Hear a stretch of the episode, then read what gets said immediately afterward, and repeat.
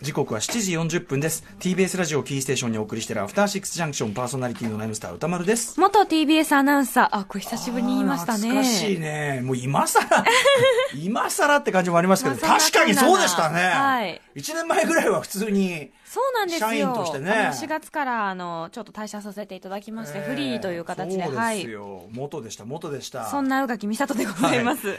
ということで、えー皆さんね、これでなんとなくお分かりでしょうか。ここからはまた名前が付いてない日常の場面や感情に新たな名前を与え、声高に提唱していく新概念提唱型投稿コーナー。火曜日にお送りするのは、久しぶりに帰ってきたこのコーナー、題して、疎遠になった友達、元友。疎遠。いやー、しぶといですね。元友帰ってくるなこれが元友。えー疎遠になったかと思いきやまたこう縁が戻ってきてしまうというね、はい昔は仲良しだったのにふとふと気づけば、えーなかなか連絡も取らなくなったりとかね、えーあとは本当に仲悪くなっちゃったりとかして疎遠になっていた。そんな元友達。すなわちそんな元友に、えーまつわるエピソードを紹介しそのほろ苦さをごくごく飲み干すという味わい深い投稿コーナー、えーっと僕の前やってた番組「ウィークエンドシャッフル」時代から始まりましてこの「アトロック」では、えーこのシーズン2ということでね、はい。一回お休みしてからまた帰ってきたということになっております、まあ、本日ねあの推薦図書もしていただきました。矢部太郎さんにもね、えー以前ご協力いただいたコーナーということになっております。さあということで一発目の朗読はじゃあ私がメールのご紹介してよろしいでしょうか？お願いします。えー、いきましょう。ラジオネーム O スーパーみつくんです。男性。僕は大学卒業後に目標もなくパチンコ屋で働いていました僕は準社員として業務をこなしていたのですが当時から短期だった僕は よく客と揉めたり先輩と喧嘩をしていました。そんな時僕の味方になってくれたのが、えー20歳年上の部長でした。僕がトラブルを犯したり大きなミスをしたりアルバイトの女性と関係を持って問題 大問題。だよ。え問題になると僕を怒鳴りつけ説教をした後に「よし飲みに行くぞ!」と言って大人の街での遊び方を教えてくれましたお金をかけた遊びだけではなくコンビニで大量のお酒やつまみを買って事務所で宴会したりファミレスの全メニューを頼んで飲んだり食べたりと とにかく豪快な人でした。楽しう。ん、で部長の口癖は「みついつまでもここにいたらダメだからな。今の彼女と結婚してちゃんと就職しろ。俺みたいになるなよ。あとな切れるな。喧嘩するな。人に優しくあれ」と言っていました。数年後店の業績が悪化し何ヶ月も給料が払われませんでした。部長は僕に頭を下げてお金を貸してくれと言ってきましたこの数年部長からは高級車1台分ぐらいはごちそうになっているので僕は100万円を貸しました。彼女と結婚する予定でしたのでこれが精一杯の金額でしてもなかなかですよ。ねそれから店は閉店し社員はバラバラになり僕は地元に帰りました。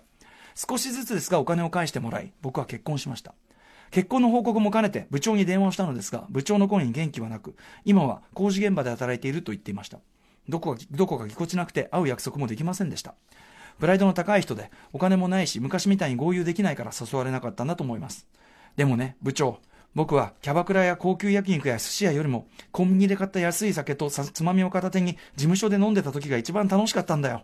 僕はえ僕も今は離婚して部長みたいな人生を歩んでるからさまた昔みたいに飲もうよ。僕がおごるからさちゃんと勉強して貿易の会社に就職して英語で仕事してるんだぜ。部長の説教のおかげだよ。きっと部長は僕の友達だったんだと思います。30代になった今部長と働いていたあの時期が僕の最後の青春だったと思います。これだ！元友これだ！来ましたね久々にやっぱ元友。でも部長の気持ちもわからんでもないというか、ねえちょっとそのうん。自分の中でのやっぱその先輩像みたいなのが多分あって。そうねそうね。みこういうとこは見せたくないみたいなのがね。でもああるのもわかるけどね。そうじゃないあなたと一緒にいるのが楽しいんだよっていう。ね。でもその100万貸してくれのくだりでちょっと一瞬ハラハラしましたけど、うん。ちゃんと返してね。だからちゃんとした人ですよね。うん、だし、ん。やっぱだからこそ多分お金を貸したんでしょうし。あそうねそうね、うん。そのだからちゃんとシンプル。あの王スーパーミツくんのさ、ん。あの初期のトラブルメーカーぶりただごとじゃないよね。にダメだよ。ダメだよあんた。ミス。喧嘩。ミス女性と関係はダメ。ダメだよ。もうドッタンバッタンですよ。なんで客と揉めるのさっていう、ね、でもやっぱり彼のちゃんと将来を見据えて、その説教した上でそのこんなとこ行っちゃダメだとか、うん、なんかすごく大人としてもすごい素敵だしでもなんかね。ちゃんとさダメ感もあるじゃん。一緒にお酒買ってうん。ウェーなんつって、楽しそうですけどうんね、やっぱ俺そのさ年離れた友達？大事ですよね。ね、うん。なんかいいよねやっぱね、うん。ああしょうがない。だってなかなかもう怒られることなんて多分この年齢になるとないですから。そうそうそうそう。20歳でね卒業後ってことですし、うん。ねということでね、今、今英語で仕事してるんだぜって、部長の説教のおかげだよってね、なんかその、英語でしてる、してるんだぜって、なんかその感じも含めて、なもう聞かせてあげたいよ、部長にこれを。いいな聞いてるといいな。はい。ということでございました。ありがとうございます。はいさあ、久々にこのね、元友の食らう感じを思い出しましたね。って感じですけれども、さらに、さらにちょっともう一発、はいこちらその元友のエピソードじゃないんだけど、ちょっとこんなお便りがちょっとこのね、あの、そうなんです、届いているということで、お読みさせていただきますね。私はアコギ弾き語りを主にしているシンガーソングライターの三田村千春と言います。んはじめましてと言いつつ、2013年から2015年は、ビクターレコーズに所属させていただいておりましたので、歌丸さんのことは遠くより拝見しておりましたレー。ベルメイトですね。さて、この度、10月9日に新たに立ち上げた自主レーベルより、いびつだって抱きしめてというアルバムを発売いたしました。その中に、エクスフレンドという曲がありまして、実はこの曲、アトロクの名コーナー、元友からアイデアを拝借して書いた曲です。もともとタマフル時代から番組のヘビーリスナーで、中でも元友のコーナーが大好きでした。自分にも元友がいたなぁと思い出して、それを重ねながら聞いては、ノスタルジックな気持ちになっていました。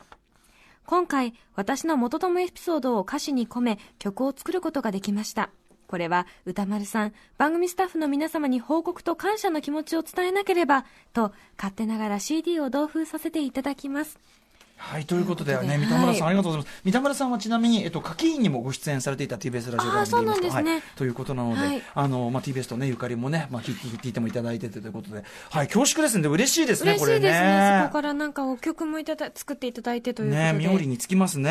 はい。えー、といったあたりで、じゃあ、ぜひちょっとね、こちら、えっと、10月9日に、その発売されるという、いびつだって抱きしめてというアルバムから、えー、この、そのズバリの曲、お聴きいただきましょう。僕らもね、ちょっとね、改めて。心していきましょうえー三田村千春さんで、エクスフレンド。はい、ということで、えっ、とですね、えー10月9日に、えっ、と、発売される、えーいびつだって抱きしめて、えっ、とね、三田村千春さんのアルバムに収録されているという、元ともインスパイア曲、エクスフレンドをお聴きいただきました。でも曲としてもこれすごいちょっとね、ソウルフルな、こう、ミッドテンポな感じで、あの、曲もすごいかっこいいし、うん。で、やっぱりもう会うことはこないでしょう。う、ね、この歌詞そのものもまたさ、ね、あの、元友ならではの、ねなんとも苦々しい、甘い、な、甘、なんつうの、甘じゃくねえな、苦々しい、この、エモい。うん。でこれかなりでも、三田村、三田村さんのこれはかなり苦めね。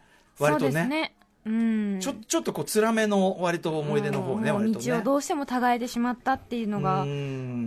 だけどずっと忘れられないでしょう。まあ、そうですね。ねということで、ちょっと本当三田村さんのこうやって曲作っていただくこと自体本当にあの、うん光栄でございますし、いずれじゃあスタジオライブなんかのもね。ねぜひあお待ちしております。はい。えー、といったあたりで、えっと、元とも再開しましたので、どしどし送ってください。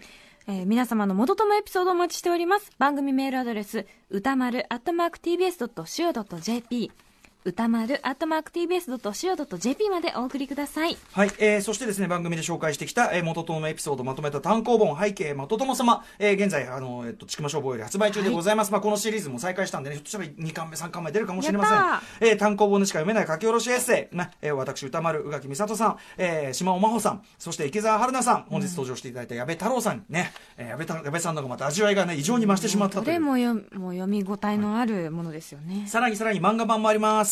そうなんです。元友エピソードをコミカライズしました。疎遠になった友達、元友が、ウェブ、隣のヤングジャンプ、もしくはヤンジャンアプリにて掲載されております。作者は番組リスナーの漫画家、荻野淳さん。こちらは無料で読むことができます。それこそ今日の矢部さんじゃないけど、荻野さんの漫画版は、あえて言葉にしない余白のところに余韻が響くようになってて、あ、ここ背中なんだみたいなのとか、漫画版ならではのやっぱ良さがありますよね。はいえーそしてですね、今後ろに流れているトモフスキー、トモフスキーさんの名曲、疎遠なんですけど、これまあ番組のね、一応公式テーマソングということに勝手にさせていただいておりますが、現在ね、ずっとあの CD で手に入りづらい状況が続いていたので、えっ、と、近日中にこの番組で披露していただいた、えっ、と、スタジオライブバージョンの疎遠の配信も予定しておりますので、えー詳細は後日発表していきます。はいでございます。ということで復活いたしました火曜日の新概念提唱型投稿コーナーは、元友でした。苦い。